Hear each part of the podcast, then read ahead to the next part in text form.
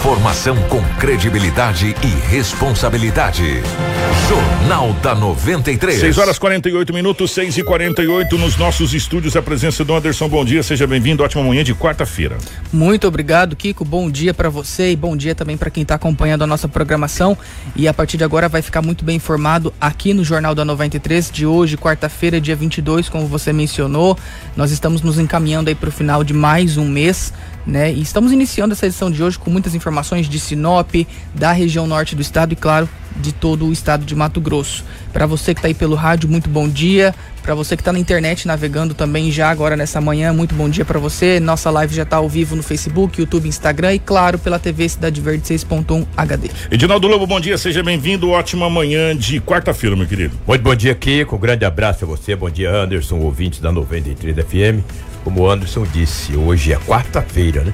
Meio de semana já, mas aqui estamos para trazermos as notícias. 6 horas 49 minutos, junto com a gente também está o nosso querido Marcelo, girando ao vivo dos estúdios da 93 FM, para a nossa live no Facebook, para também para TV Cidade Verde 6.1, todas as imagens aqui ao vivo dos estúdios da 93 FM. Na redação, nosso querido Romulo Bessa e toda a equipe de jornalismo da TV Cidade Verde 6.1, as principais manchetes da edição de hoje. Informação com credibilidade e responsabilidade. Jornal da 93. 6 horas 50 minutos, 6 e 50 Aterro sanitário já está aberto e município passa a descartar resíduos aqui em Sinop. Árvores ao lado do hospital regional são podadas drasticamente sem autorização e secretaria aponta que responsável será multado. Bebê de apenas um mês morre na UPA com suspeita de Covid, mas resultado de exame aponta eh, negativo. Homem morre em acidente na MT 242 próximo a Nova Ubiratã. Termos de parceria é, assinado e policiais militares de Sorriso poderão fazer hora extra com recurso da própria prefeitura. A ANEL proíbe corte de, de, energia elétrica de famílias baixa renda até o final deste ano. Governo promete mandar cerca de 12 mil testes rápidos para Sinop. E o município apresenta 83% de recuperados da Covid-19. E ainda as informações policiais com o Edinaldo Lobo. Jornal da 93. 6 horas 50 minutos. O Lobão, definitivamente bom dia, seja bem-vindo. Ótima manhã de quarta-feira para você. Que a nossa quarta-feira seja assim abençoada, tá, meu querido? Como é que foi as últimas horas pelo lado da nossa gloriosa polícia de ontem para hoje, Lobão? Bom dia, um grande abraço, um abraço ao Anderson, a toda a equipe, e especial aí aos nossos ouvintes. Kiko foi light, hein? Impressionante. Tinha quatro boletins de ocorrências. Uma confusão, uma briga, dois acidentes e uma apreensão de drogas, para variar, né? A droguinha tem que ter, né? Que coisa, né? Mas foi um plantão, olha, impressionante. Como eu frisei, dois acidentes, uma confusão que teve, são três, e uma apreensão de drogas. Essa apreensão de drogas, a polícia prendeu um homem de 25 anos de idade, na rua França, no bairro Menino Jesus. Isso era por volta aí das 22 horas, quando a polícia o abordou. Ele acabou correndo, entrando para dentro do quintal pulou alguns muros, foi cercado pelos PMs, ou seja, a polícia militar, e o homem acabou sendo preso. Ele tinha 18 porções de entorpecente embalada, pronta para, o, para a venda, uma substância aparentando ser maconha, e também tinha uma balança de precisão. Aí não teve jeito, né? Foi para a delegacia municipal de polícia civil. Você for analisar nesse bairro, o bairro Menino Jesus, o qual ali tem tantos moradores que nos acompanham, um bairro maravilhoso, né? Tem o Menino Jesus 1 e o Menino Jesus 2. O Menino Jesus 1 é um bairro muito antigo em Sinop, ali na Grande São Cristóvão. E ultimamente a gente vê que quantas apreensões e mortes que já aconteceu naquele bairro, né? Uma pena. Um bairro tradicional, um bairro de muitas famílias. Até para as pessoas poderem é. se ligar, onde é que fica? Fica ali bem na frente do viaduto. Viaduto, ali. São Cristóvão ali, da, que vai destina Sorriso, lado esquerdo. Um bairro maravilhoso de pessoas fantásticas que moram ali, mas infelizmente algumas coisas acontecem. Não é exatamente porque é o bairro Menino Jesus. Mas Como acontece em todos é, os bairros da cidade de Sinop, gente, infelizmente. Hoje é nos quatro cantos sabe? da cidade. Do Camping Clube é o Alto da Glória. É. Nós trouxemos, o que nós trouxemos essa semana agora, mas eu acho que duas ou três apreensões na mesma rua do Jardim São Paulo. É, exatamente. Na mesma rua. Rua Antônio Porto. É. é exatamente. então, para você ver, né? Que não é só um bairro específico, né? É, são vários bairros, do Camping Clube ao Alto da Glória, é o quê? 40 quilômetros aproximadamente? De um, de uma de, de um extremo a outro, exatamente. Sim, 20 para cá e 20 para lá. Exatamente. Na verdade, para você ter uma ideia, é, que não é um caso policial, mas um deputado uma vez falou para um ministro lá de Brasília, ele foi um ex-prefeito de, de Salvador, Falou, olha, menino, precisamos dar um jeito, porque a BR ali de Sinop, do Alto da Glória ao Camping Clube, ministro, dá 40 quilômetros e tal. Ele falou, mas nem na Bahia, nem em Salvador é isso? Ele falou, não, nós não estamos em Salvador, estamos em Mato Grosso. Falei, vou mostrar para o senhor. Falei, é um raio de 40 quilômetros, nós precisamos é, duplicar, precisamos de oito viadutos. Falou, mas como assim? O ministro falou. Ele falou 40 quilômetros, falou, é, velho, do, do, Alto da Glória ao Camping Clube, ministro, são 40 quilômetros. Se a gente for analisar é. de um lado pro outro, é. Sinop até o Alto da Glória, lá, final da Glória, dá 20 km. 20 km. E daqui pro Camping Clube dá 18 ou 20 km, é. também 40 km, arredondando tudo. Aí descobri... E de perímetro urbano, gente. De, isso que ele falou, e de, de perímetro, perímetro urbano. urbano. Ah, mas aí não tem muitas casas pra dentro. Não interessa, é não perímetro urbano. Perímetro urbano. Né? Aí disse que o ministro falou, mas que situação é essa? Nem na Bahia, assim, em Salvador. Falou, pois é, mas lá é Mato Grosso. E acabou mostrando pra ele, por isso que vai ter esses viadutos aí, entendeu? Tomara é, esses, essas rotatórias que se falam, entendeu? Então o Sinop é muito grande. Então os, as coisas acontecem em Sinop de um bairro no outro, cara. É 40 quilômetros de extensão no perímetro urbano. Eu não vejo uma cidade com esta com esse tamanho. Nem Campo Grande. Você chegar em Campo Grande, na entrada de Campo Grande, não dá 40 quilômetros, rapaz, até ali no centro. Que coisa, né? Rapaz. O Sinop está de parabéns. Sinop é um crescimento assustador. assustador a gente, a gente assustador. fica impressionado. É, Nós já estamos da ponte do Telespires aqui, é. indo pela ali a Nancy, né? casa ali, né? É, até a ponte lá do Telespires, na, a, até o sonhado nunca vai chegar lá na Branca de Neve, lá no, no pé de galinha não vai ah, chegar. Sinop está no pé de galinha. Está no pé de galinha, está no pé de galinha. Nossa. Ali a Santa Carmen dá o quê? 15 quilômetros. Pois é, aproximadamente, né? Uns 15 a 20 quilômetros. E vai encostando, né? Então, parabéns. Então, Sinop acontece coisas boas e coisas ruins nos quatro cantos dessa cidade. O Kiko, a gente com muito pesar, lamentável, né, cara? Que nós vamos noticiar aqui. Talvez seja o primeiro órgão falecimento de, uma, de mais de um pioneiro. De, de, um pioneiro, uma pessoa espetacular, o Paulo Roberto Rodrigues Kunze, filho do Beto Kunze, do Betão. Betão ali da, da, da tem para as pessoas saberem, muita gente conhece o Betão, né? Betão ali da da, do, do Caiçara, entendeu? O filho dele, o Paulo Roberto, mais conhecido como Paulinho, estava jogando bola ontem na cidade de Sinop com os amigos. De repente teve um mal-estar, ca, caiu e uma morte infartou, um infarto fulminante. Eu não sei a idade do Paulinho, porque quando eu recebi a notícia agora foi do. do, do, do o Marcelo colocou na nossa, lá, na nossa Paulinho, live. Entendeu? É. Um amigo eu conheço desde criança, entendeu? Lamentavelmente a gente recebeu essa notícia. Eu recebi essa notícia agora há pouco pelo o, o, o Bruno, né? O Bruno, filho do Dalton, ele me passou a notícia. Eu fiquei muito triste, fiquei muito chocado, entendeu? Tava, estava jogando bola ontem, um ataque fulminante, acabou caindo e nem conseguiram o, socorrer esse jovem. O sepultamento vai acontecer às 16 h 30 Começa às 10 e meia da manhã. É, começa a ser velado às 10 e meia da manhã e às 16 h 30 o sepultamento, sepultamento. Porque não pode ter aglomeração. Um jovem dinâmico, trabalhador, um menino, fundador parece, de Sinop. Parece muito pai, né? É, parece muito, muito Beto, né? Parece muito Beto. Então a gente lamenta muito o passamento desse jovem, esse pioneiro, a mãe dele eu conheço demais. Aliás, esse garoto aí, Anderson, um ouvinte assíduo do programa do Jornal do 93.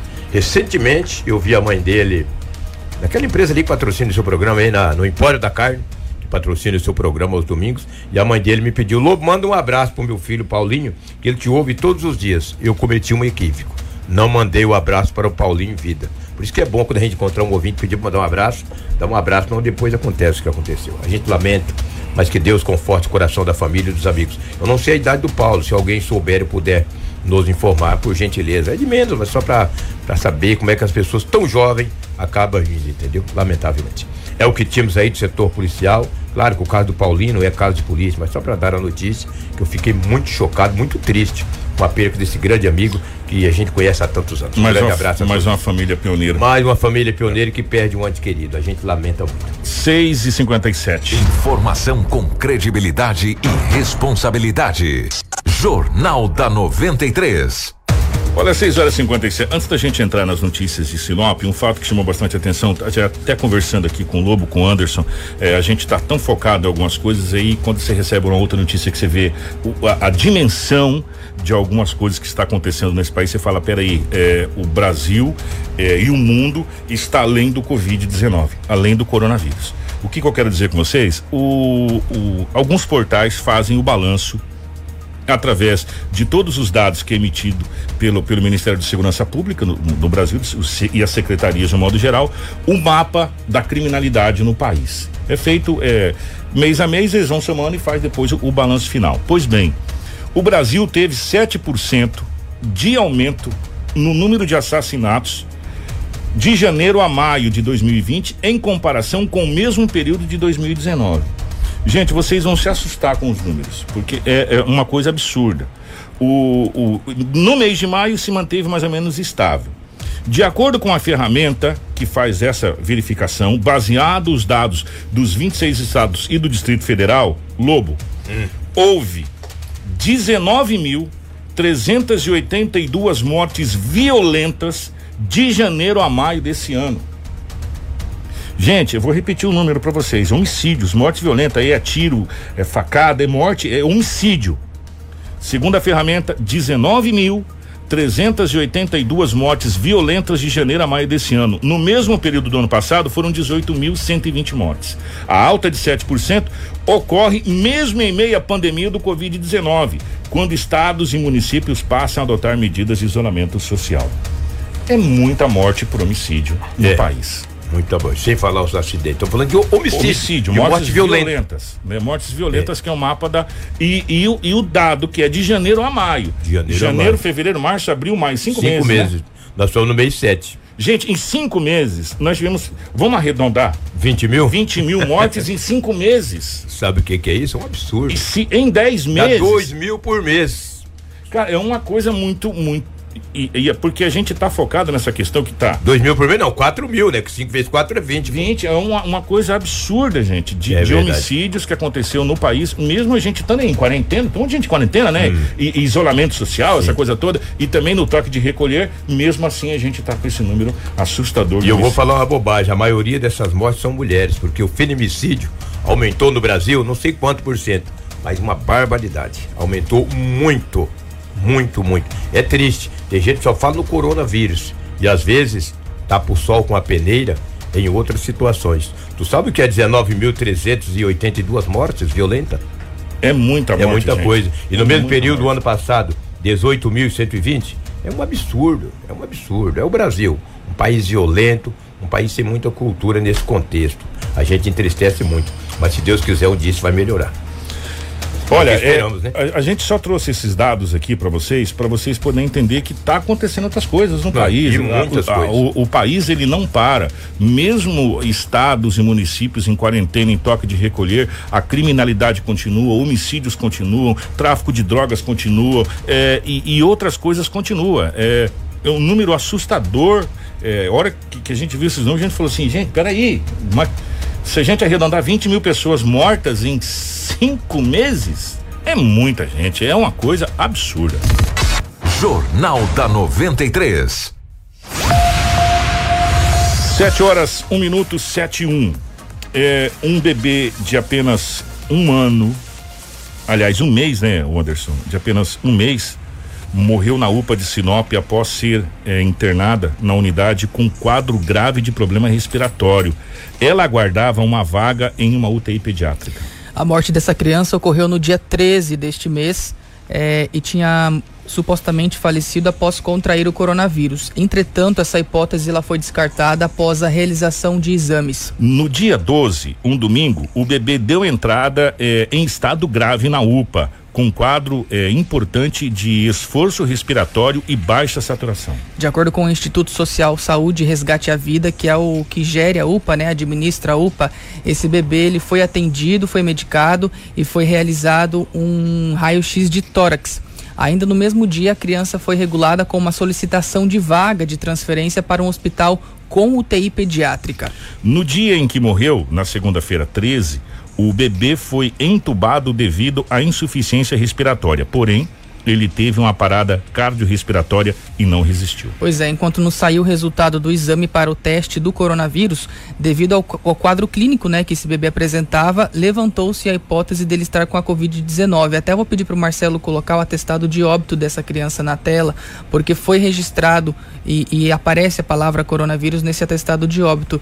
E até gerou uma situação bem. É, assim chata, por quê? Porque se quando tem essa suspeita, né, ou é confirmado a doença, essa doença COVID-19, é proibido, né, que fazer a realização do velório, do velório é, enfim. E é uma situação bem difícil para a família, principalmente, né? E depois que esse bebê faleceu, que foi enterrado, chegou o resultado do exame, onde aponta que o bebê não estava com o coronavírus, né?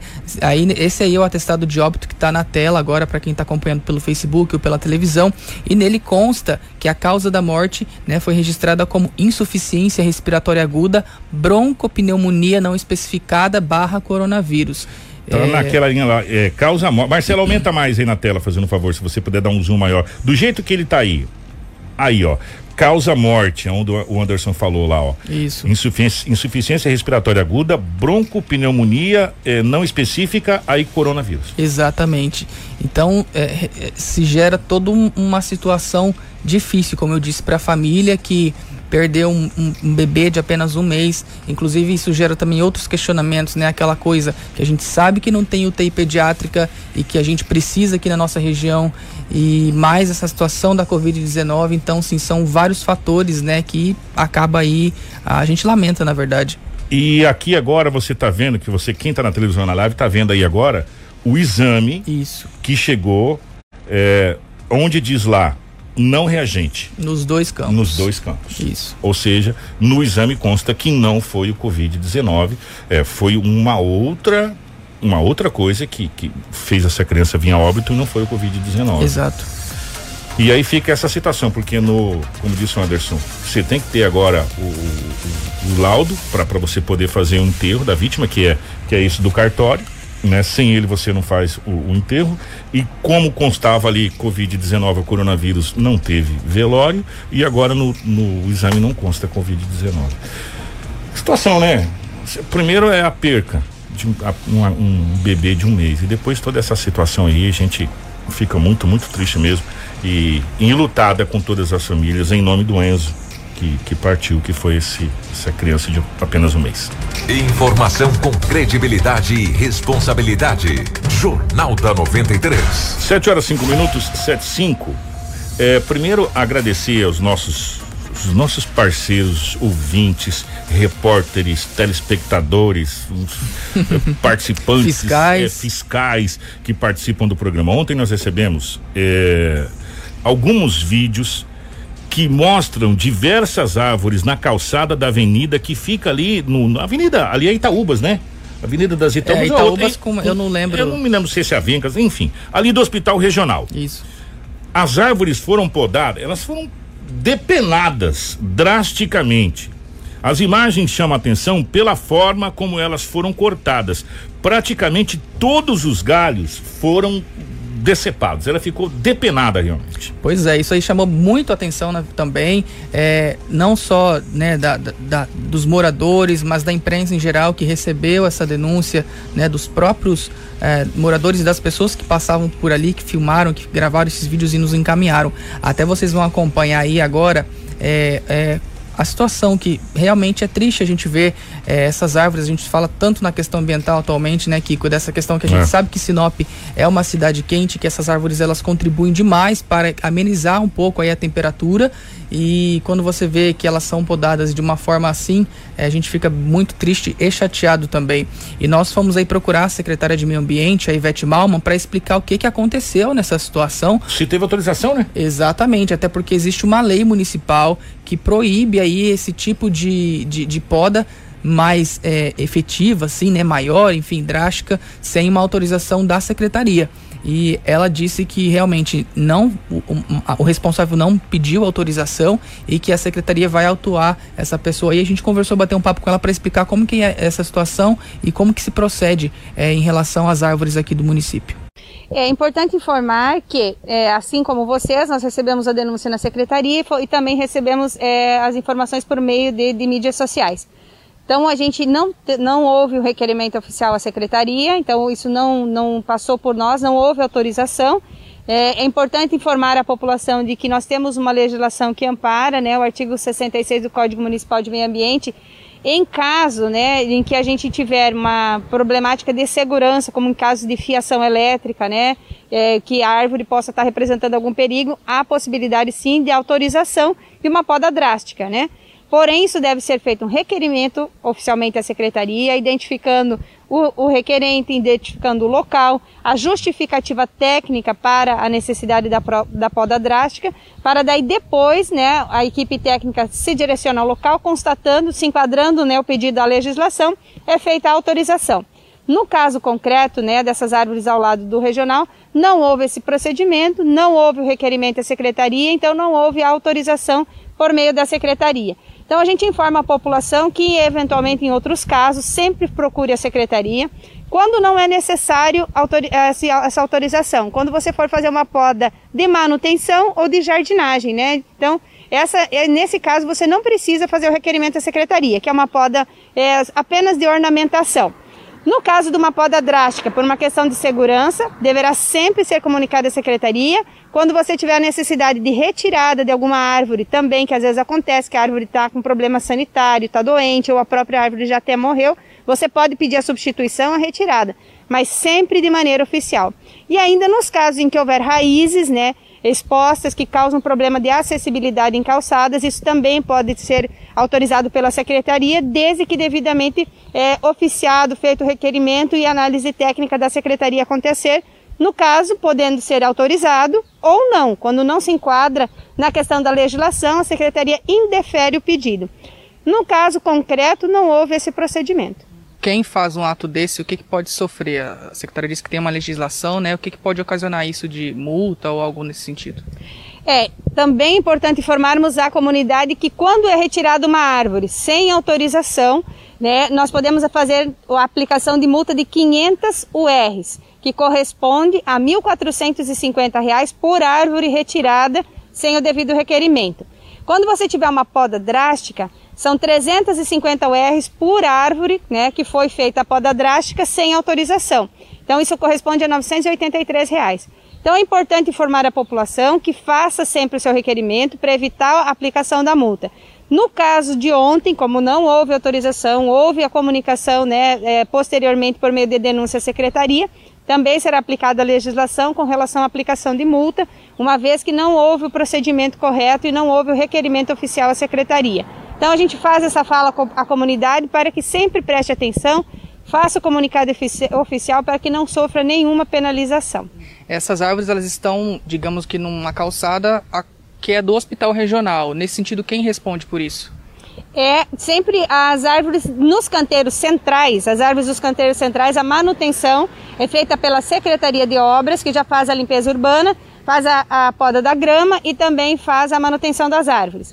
As árvores nas calçadas, a manutenção delas é de cada proprietário. Então, a árvore na frente da sua casa, a manutenção se dá por você, assim como no caso de instituições, empresas ou no caso do hospital, a manutenção dessas árvores no entorno é de responsabilidade do hospital. Então, é sempre importante frisar isso, porque às vezes a gente tem o entendimento que a, calçada, que a árvore que está na calçada, o município vem fazer a poda não fará a poda, não fará essa manutenção, ela é de responsabilidade de cada proprietário.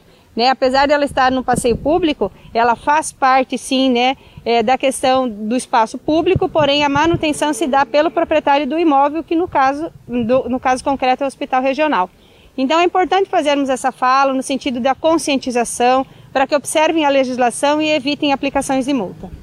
Secretário, também reforçando que esses galhos dessas podas o lixeiro não leva, só as folhas, né? Daí a, a, o morador precisa então fazer a destinação correta desse material. Exatamente. Hoje nós recebemos esse material lá no nosso depósito de resíduos da construção civil e volumosos, que é na é, na estrada da Algisa. Então, né, você deve contratar um jardineiro, deve sempre questionar o seu jardineiro, a pessoa que for fazer essa poda para você, qual é o local que ele está levando, qual é o local que ele está destinando, para que ele faça né, a devida destinação.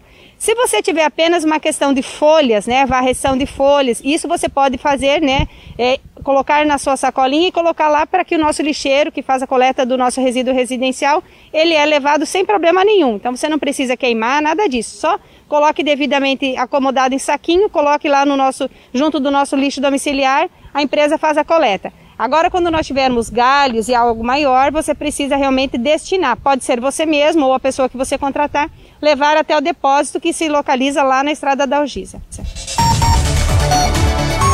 Jornal da 93. 7 horas 13 minutos, 7 e 13. Eh, já que nós estamos agradecendo os nossos, os nossos ouvintes, que são os nossos repórteres, ontem eh, nós recebemos aqui uma mensagem de uma ciclista é, eles fazem pedal ali, Anderson, sentido Santa Carmen, né? Direto eles estão pedalando ali naquela, na MT ali, é 140, né? Hum. Na MT 140, sentido Santa Carmen. E ela mandou um questionamento, Kiko, nós vimos vários caminhões de lixo indo para aquele lado e voltando logo em seguida. Será que estão jogando lixo nas estradas? Uhum. E aí nós fomos é, averiguar essa situação e nós conversamos com o secretário de de, obras. De obras. Sabe por quê, gente? Atenção, porque tem uma notícia boa aí, né, Anderson? Exatamente. É, deixa eu só responder rapidão o Vili aqui. Hum. Ele perguntou se a legislação da questão das árvores vale para o município. Sim, ele é para Sinop, é uma legislação municipal, tá? Vale para toda a cidade. É, então, exatamente, a gente conversou com o Ticola, por quê, Kiko? Lembra que alguns dias atrás a secretária Ivete Malman esteve ao vivo aqui, né, na, no nosso jornal, falando sobre umas questões ambientais, a questão até das queimadas, e ela afirmou aí que estava em processo quase de início da, de, de, de, de da abertura aqui do nosso aterro sanitário, para que a gente pudesse, então, destinar todos os resíduos que o município produz aqui mesmo em Sinop, né, e deixaria de levar até Primaverinha, ali que é distrito de Sorriso. E faltava naquela época, quando ela veio apenas a contratação do pessoal. Isso ocorreu e agora Sinop, desde o dia primeiro, na verdade, já deste mês, já está encaminhando todos os resíduos aqui para o aterro sanitário que fica aqui na MT que dá acesso a Santa Carmen. E segundo o secretário, essa mudança agora do aterro sanitário, que em vez de ir para Primaverinha agora é aqui indo para Santa Carmen, vai gerar uma economia de cerca de 100 mil reais por mês de transporte de resíduo de, de lixo aqui. Vamos acompanhar o que o Ticola falou. Você sabe muito bem que nós tinha ali no Alto da Glória o famoso transbordo, né, que fazia-se a coleta na cidade e levava ali para o Alto da Glória, aonde que ali tinha umas carretas que transportava para a Primaverinha. Com esse avanço é, e dessa empresa, a Sanetran, que, a, que recebe recebe esse, esse esse lixo doméstico em primaverinha, nós é, pedimos para que eles terminassem esse aterro aqui em Sinop o mais rápido possível. E quando foi dia 1 é, do 7, né, nós começamos a fazer a entrega diretamente, fazendo a coleta na cidade e entregando diretamente ao aterro sanitário. Então isso aí foi um avanço muito grande. Por que um avanço? A economia.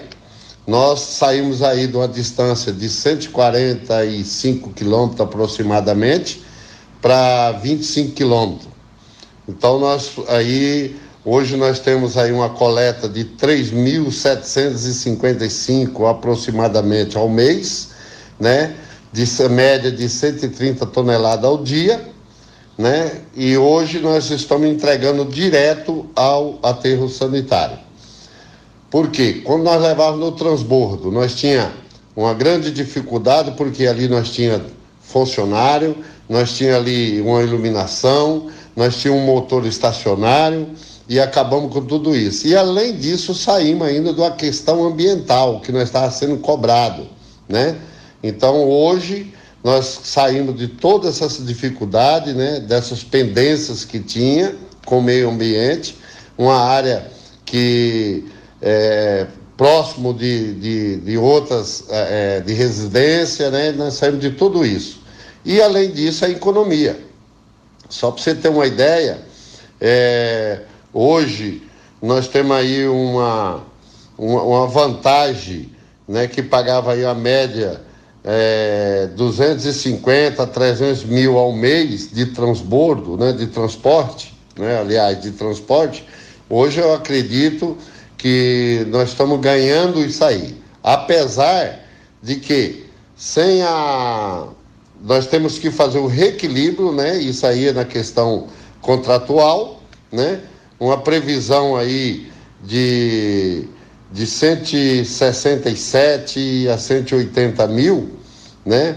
E hoje o aterro com a previsão aí de 144 a 147 mil a tonelada. Então hoje nós damos aí um avanço muito grande, deixando de pagar esse valor, vamos fazer, é, tem que pagar essa diferencial que do, do, do, do, centro da cidade até no transbordo era 25 quilômetros, hoje caiu para 15 quilômetros, né? Não, de 15 quilômetros passou para 25, vai ter um reequilíbrio, mas não deixa, no final das contas, de sobrar aí de 100, acredito eu, de 100 a 120 mil.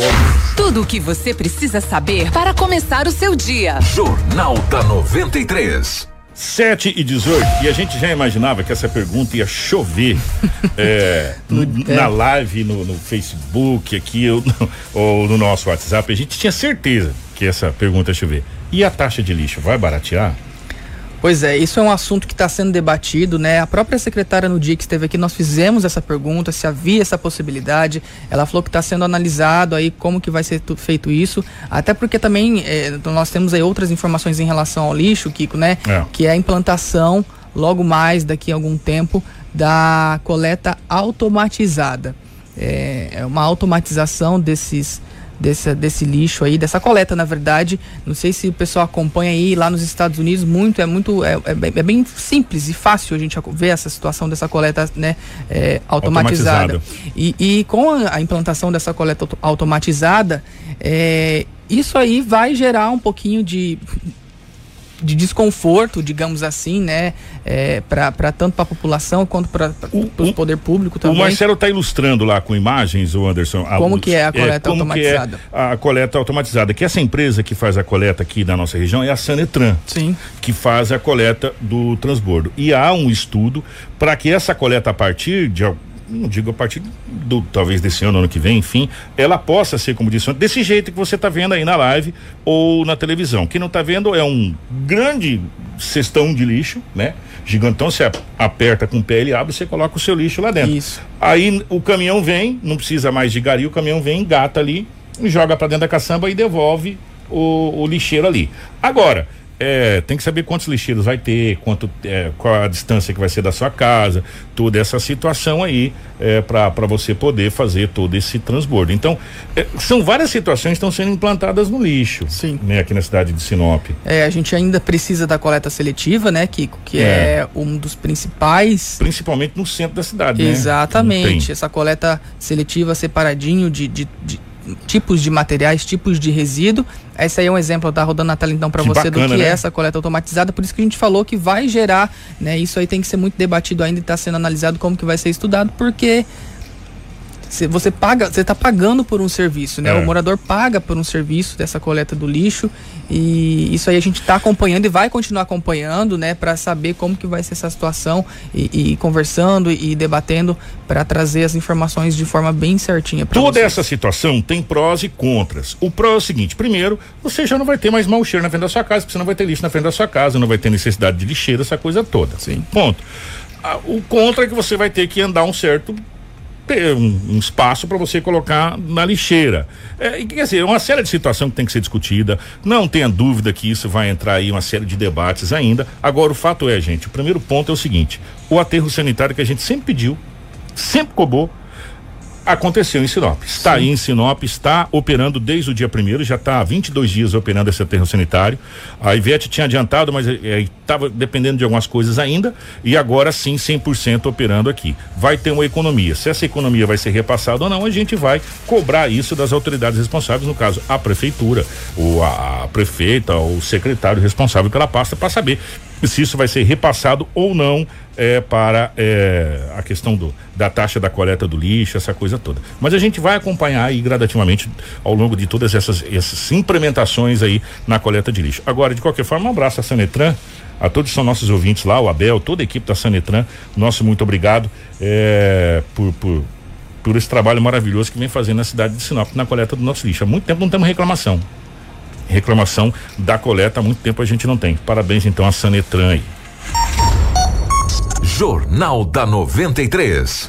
Agora que é bacana é, né? Você ver o caminhão sozinho pegar e, enfim. essa situação toda bem bacana. É a modernização, né? Moderniza, muito bem, modernização. 722, Anderson. Gente, olha só, ontem a Agência Nacional da Energia Elétrica, a ANEL, proibiu o corte de energia elétrica de famílias de baixa renda por falta de pagamento até o final do ano. Essa regra ela já tinha sido definida, mas por enquanto só tinha validade até o final deste mês. A diretoria da agência reguladora decidiu estender essa norma até o fim do estado de calamidade pública pela pandemia do coronavírus, decretado pelo Congresso Nacional e válido até o dia 31 de dezembro. Essa prorrogação só vale para os consumidores enquadrados na categoria baixa renda, beneficiados pela tarifa social de energia elétrica. Para as demais residências e para imóveis comerciais, o prazo de 31 de julho continua mantido. Além das famílias mais pobres do país, a regra vale para consumidores que não estejam recebendo a fatura impressa, consumidores em locais onde não há postos de arrecadação, como lotéricas e instituições financeiras, e consumidores que têm equipamentos essenciais à vida. Exatamente. A primeira regra sobre o tema foi definida em março. Naquele momento, a ANEL também autorizou as distribuidoras de energia a emitir as faturas com base no consumo médio dos 12 meses anteriores ou na leitura feita pelo próprio consumidor. A ideia era evitar que os técnicos das concessionárias entrassem nas casas. Ontem, a ANEL também aprovou um calendário de retomada de a partir do dia 1 de agosto desde que haja aval das autoridades locais de saúde. A lista inclui o atendimento presencial e a entrega das faturas impressas, como era feita anteriormente. Até o dia 31 de agosto, as empresas devem então eh, retomar os serviços solicitados pelos consumidores, como ressarcimento por danos em equipamentos. Informação com credibilidade e responsabilidade. Jornal da 93. 7 horas 24 minutos, 7 e 24 pelo menos uma notícia boa para as pessoas que têm uma renda, baixa renda, que não está tendo condição aí de, de fazer aquela manobra de pagar as coisas, pelo menos não vai cortar a energia até o final do ano. Né? Sim, essa regra estava valendo para todas as, as, residências, né, Kiko, até então, é, por conta dessa pandemia do coronavírus. Quem não pagasse a fatura não teria aí o corte durante o período é, que foi estipulado, porém o nome poderia ser negativado sim, né? Mas ah, não seria cortada o fornecimento da energia elétrica, tá? Porém, a partir de agora, então, foi aprovado apenas para aqueles, aqueles moradores que se enquadram na categoria baixa renda, que inclusive vem na própria fatura já. A, a baixa renda, ela ainda, inclusive, paga um valor um pouco menor, né? É, pelos quilowatts aí consumidos. Enfim, é para essa categoria que esse corte foi suspenso então até o final do ano. Só para explicar bem certinho. 7 horas e 25 minutos, nós vamos para um pequeno intervalo. Você que está na nossa live acompanha as ofertas de emprego do Cine.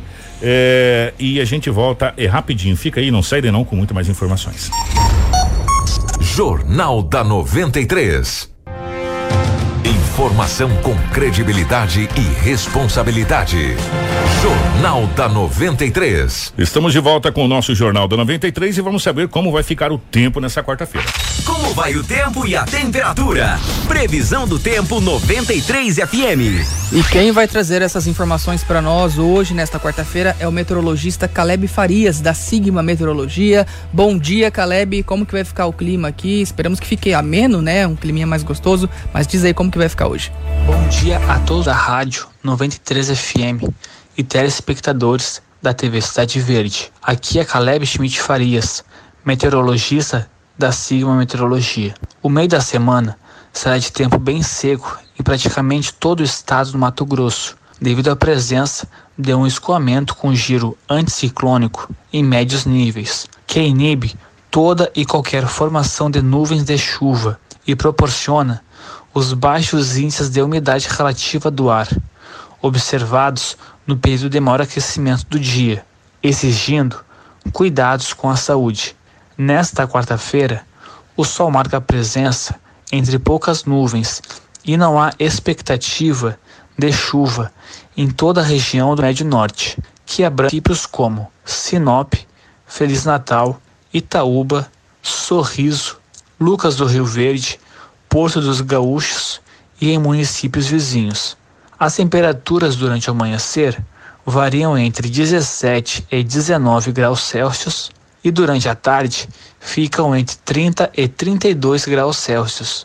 Na quinta-feira, as condições do tempo não mudam e permanece a atuação da massa de ar seco, com baixos índices de umidade relativa no período da tarde.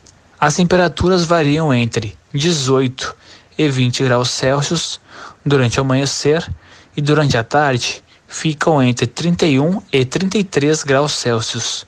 Com a previsão do tempo, meteorologista Caleb Schmidt Farias, da Sigma Meteorologia. E você pode ter maiores informações nos acompanhando nas nossas redes sociais. Tudo o que você precisa saber para começar o seu dia. Jornal da 93. 7 horas 32 minutos, 7 e 32 tá aí, ó.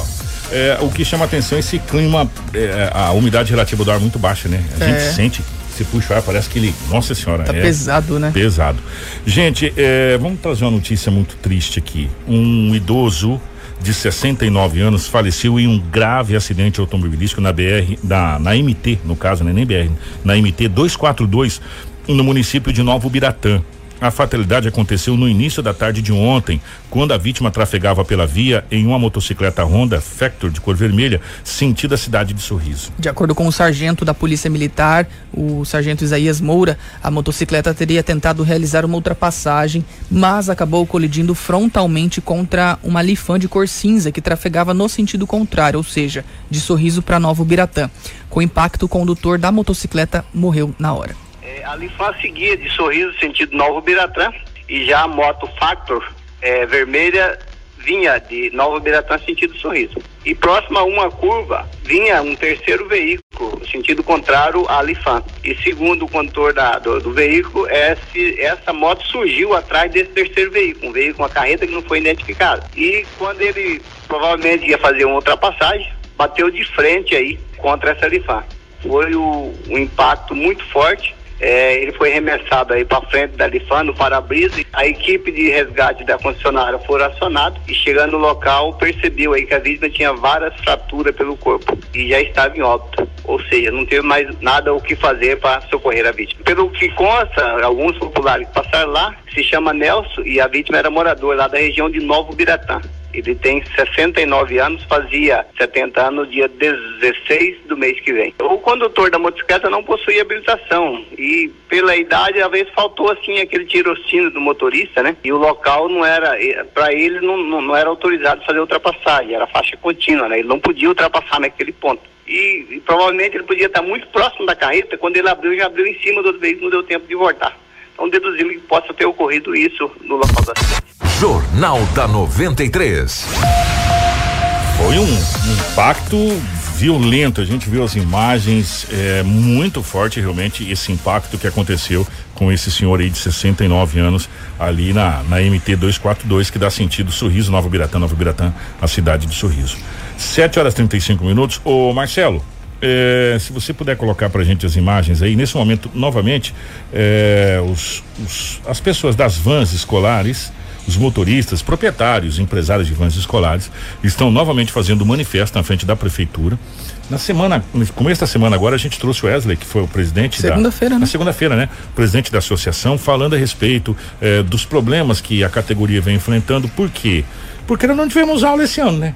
Se a gente for analisar, só a rede particular que teve aí pouquíssimos dias de aula, está parado novamente, não tivemos aula. Cogita-se talvez a volta das aulas em agosto ou setembro, né? É, mas até lá as vans estão, vans escolares principalmente estão paradas, né? E tem funcionários. Você tem, foi o que o, o Wesley colocou. Tem é, parcela das vans, que é os financiamentos, tem funcionário e uma série de situações. Teve pessoas, inclusive, no relato dele, que vendeu a van, tá fazendo outra coisa, né, para tentar sustentar. E eles estão pedindo um auxílio para a prefeitura.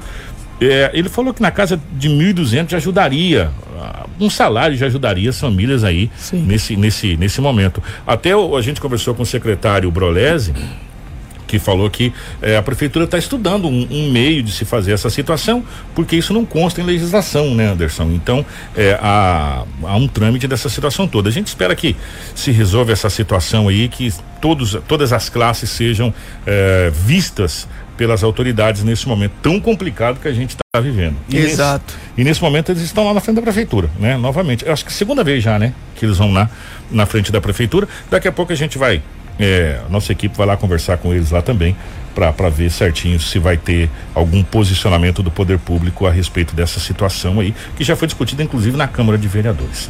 7 horas 37 minutos. Jornal da 93. Gente, uma parceria permitirá que policiais militares cumpram jornada voluntária no município de Sorriso sem onerar os cofres públicos do estado.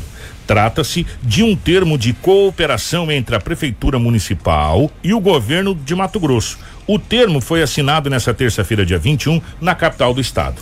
De acordo com o prefeito de Sorriso, Ari Lafim, essa medida irá proporcionar mais segurança ao município, além de garantir um extra aos adeptos da jornada voluntária da Polícia Militar, tendo em vista o alto número de fiscalização e também de operações em decorrência da pandemia do novo coronavírus. Um apoio agora também às forças de segurança, nesse exato momento, a Polícia Militar, no sentido de poder estar disponibilizando recursos para o pagamento eh, de algumas horas extras aos policiais militares que puderem estar se disponibilizando ao Tenente Coronel Jorge Almeida, seu comandante em operações e outras ações.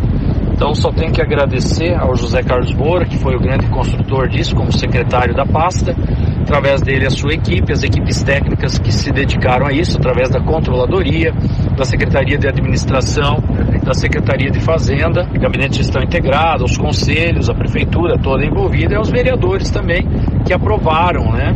É, para que isso tudo pudesse estar sendo construído com o governo do estado. Então, é momento de agradecer, é momento de comemorar, é um, um salto bastante significativo em prol da segurança pública do nosso município. Para o secretário municipal de Segurança Pública, José Carlos Moura, os policiais militares irão continuar atuando na fiscalização da pandemia e, ao mesmo tempo, combatendo a criminalidade no município. Policiais militares, né, no seu horário de folga, eles trabalharão a serviço né, do, do município, combatendo a criminalidade né, e também nos serviços atinentes à fiscalização do município, dando apoio aos fiscais, à guarda municipal e a outros serviços, buscando aí proporcionar à população de Sorriso uma segurança é, ainda mais efetiva. É um passo importante na segurança, nós estamos já trabalhando nesse projeto há algum tempo, é, não podemos deixar de agradecer aí a Câmara Municipal de, de Vereadores, aprovou a, a lei né, para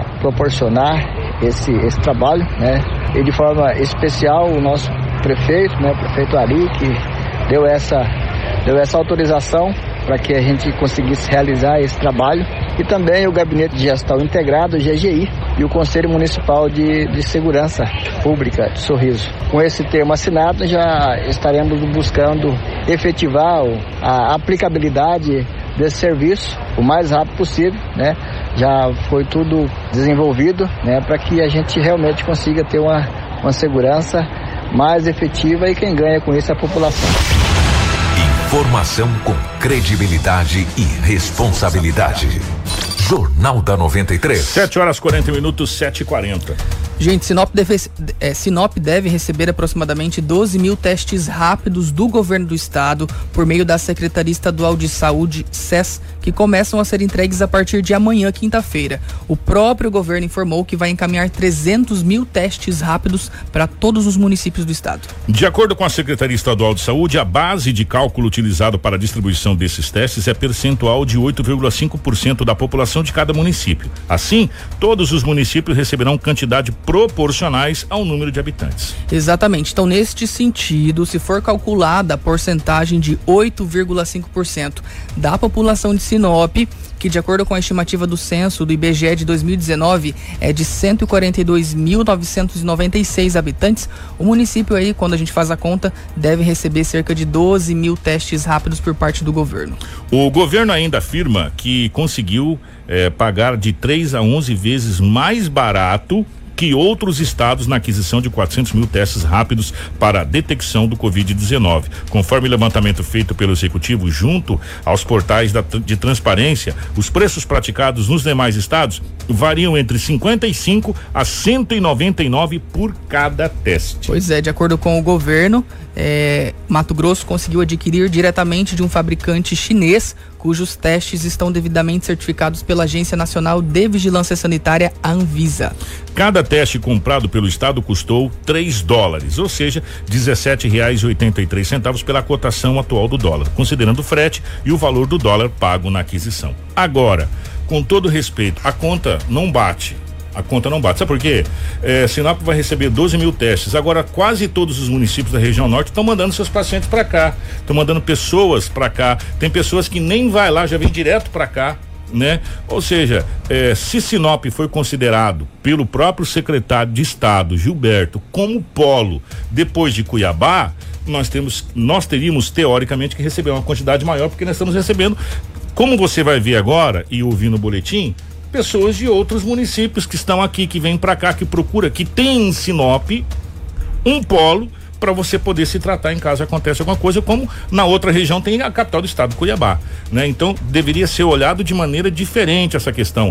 Legal, é igualitário, ah, vamos ser iguais, distribuir é, proporcionalmente a 8,9% da população, tá bacana, ficou igualitário. Só que ficou, não ficou igualitário por quê? Porque um monte de município tá mandando todos os pacientes para cá. Não é? Então na, a conta não bate nesse sentido aí. Informação com credibilidade e responsabilidade.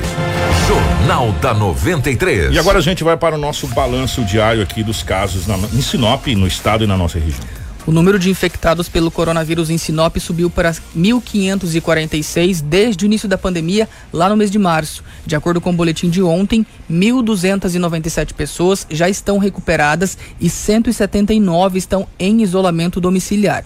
Isso significa que a taxa de recuperados é de 83,8% e a de casos ativos, ou seja, aquelas que de pessoas que estão com a doença hoje é de 11,57%. Esse número de recuperados é extraordinário, é né? Extraordinário. 83% é uma coisa, quase 90%, quase 84% é uma coisa incrível. Até essa terça-feira, 49 mortes foram registradas por decorrência do Covid-19. E isso representa 3,16% dos casos confirmados. Dois óbitos ainda estão sobre investigação. Sobre as internações de pacientes já confirmados com a doença, a Secretaria Municipal de Saúde informou que são um total de 21 pessoas, sendo quatro é, em leitos de UTI e quatro em enfermaria de hospital particular, além de cinco pessoas em leitos de UTI e outras oito em enfermaria do hospital regional. Em relação aos suspeitos, Sinop também registra 1.655 casos, sendo 1.318 testes rápidos positivos em investigação. 121 amostras aguardando resultado pelo LACEN e 197 amostras aguardando resultado pela rede privada. Desse número, 1.646 pessoas estão em isolamento domiciliar e nove estão internadas. São quatro em leitos de enfermaria de hospital particular, uma enfermaria e outras quatro em UTI do Regional de Sinop. O documento também traz sobre as internações de pacientes de outros municípios, como a gente falou agora há pouco na questão dos testes, que estão em unidades hospitalares aqui de Sinop. Nesse sentido, são 28 ao todo. São 17 já com diagnósticos confirmados e três deles estão em enfermaria e um em UTI do hospital particular e quatro em enfermaria e nove em UTI do hospital regional. Outras 11 pessoas de outras cidades que estão aqui em Sinop internadas ainda são consideradas suspeitas. Uma delas está em UTI eh, e uma outra em enfermaria de hospital particular sete estão em UTI do regional e outras duas também em enfermaria lá do regional. Vamos fazer um balanço agora do estado do Mato Grosso. Mato Grosso contabilizou em 24 horas, ou nas últimas 24 horas, mais 46 mortes de pacientes por Covid-19, atingindo um total de 1.432 óbitos desde o início da pandemia. Os casos confirmados saltaram para 37.429, com 1.756 novas ocorrências entre segunda e terça-feira, dia 20. Os dados também integram o boletim da Secretaria Estadual de Saúde SES-MT, divulgado na noite de ontem. Isso, ainda de acordo com esse boletim de ontem, entre os casos confirmados, os suspeitos e os descartados, 346 pessoas estão internadas em UTIs públicas e 411 em enfermarias públicas. A área técnica esclareceu que para calcular a taxa de ocupação de UTI, a equipe considerou apenas um número de internações em UTI adulto, que está em 321. Com isso, a taxa de ocupação está em 88,79% para UTIs e 50,31% para enfermaria. Dos 37.429 casos confirmados do Covid-19 em Mato Grosso, 16.801 estão em monitoramento e 19.196 estão recuperados. O documento ainda trouxe que um total de 37.840 amostras já foram avaliadas pelo Laboratório Central do Estado, que é o LACEN, e que atualmente restam aí 2.324 amostras em análise para aí, aguardar o resultado final. E agora já você pode ver, o Marcelo, se o Marcelo colocar de novo na tela, você já pode ver que tem os dados já diferentes daquele daquele boletim que era anteriormente divulgado, Sim. aonde já consta aí é, UTIs dos municípios, 142, UTI estadual, 143, aí vai somando tudo, né? É, é, aí depois lá, UTI adulto, 321, pediátrico, 25 crianças estão é, em UTIs pediátricos, os confirmados tal. Você pode ver que mudou é, a tabela, porque agora os municípios estão integrados na mesma plataforma, né? Isso. Parece que conseguiram finalmente colocar todo mundo na mesma plataforma para que não haja essa divergência de dados aí, que estava, em certa forma, deixando a gente até às vezes meio embaraçado, né? Porque saía um, um os municípios fazem a divulgação por volta de meio-dia, uma hora da tarde, na parte da tarde, e a secretaria faz a computação na parte da noite. Aí na parte da tarde saiu um dado do município e à noite saiu outro dado da secretaria. Então não estava batendo. Agora parece que a coisa vai ficar mais integrada, né, Anderson? Vai ficar mais junto, né? Pois é, exatamente, né? E a gente espera aí que, na verdade, a partir de agora, a gente percebeu também que teve uma queda aí nessa questão dos casos, né? É, com exceção de ontem, que foram 1.700 novos casos confirmados. Mas, enfim, a gente acompanha isso e traz também para vocês, para vocês saberem o que está acontecendo, porque nós estamos vivendo isso, né? É a nossa realidade hoje também. E a gente vai continuar acompanhando aí essa situação. A gente falou ontem para fechar o jornal que no Brasil começou os testes das vacinas, né? Começou Sim. ontem e tem outras vacinas. Você sabe quantas vacinas estão sendo testadas nesse exato momento no mundo todo? 166 vacinas. Um total de 166 vacinas estão sendo testadas em várias partes do mundo. Agora, a mais promissora realmente são essas duas que estão sendo testadas aqui: a de Oxford, Sim. que é já está na fase Olha, gente, e essa da China que começou a ser testada ontem no Hospital das Clínicas, os profissionais foram imunizados no Hospital das, das, Clínicas ontem, foi a primeira etapa desses testes, a gente fica muito feliz e tomara Deus, Senhor, que a gente vai trazer notícias boas e esses quadros a gente não precisa nem olhar mais esses quadros aí. Grande abraço, Anderson. Gente, obrigado, bom dia, boa quinta-feira para todos vocês. Nós voltamos amanhã às 6h45 com mais informações. Tenham uma ótima quarta-feira. Lembrando para vocês que podem acessar o nosso site rádio93fm.com.br. Grande abraço para o nosso querido Marcelo, que gerou ao vivo aqui as imagens do nosso estúdio, a toda a equipe da TV Cidade Verde 6.1, ao Rômulo Bessa na redação, Edinaldo Lobo. Enfim, nós voltamos amanhã. Na sequência tem o nosso Manhã 93. Informação com credibilidade e responsabilidade. Jornal da 93.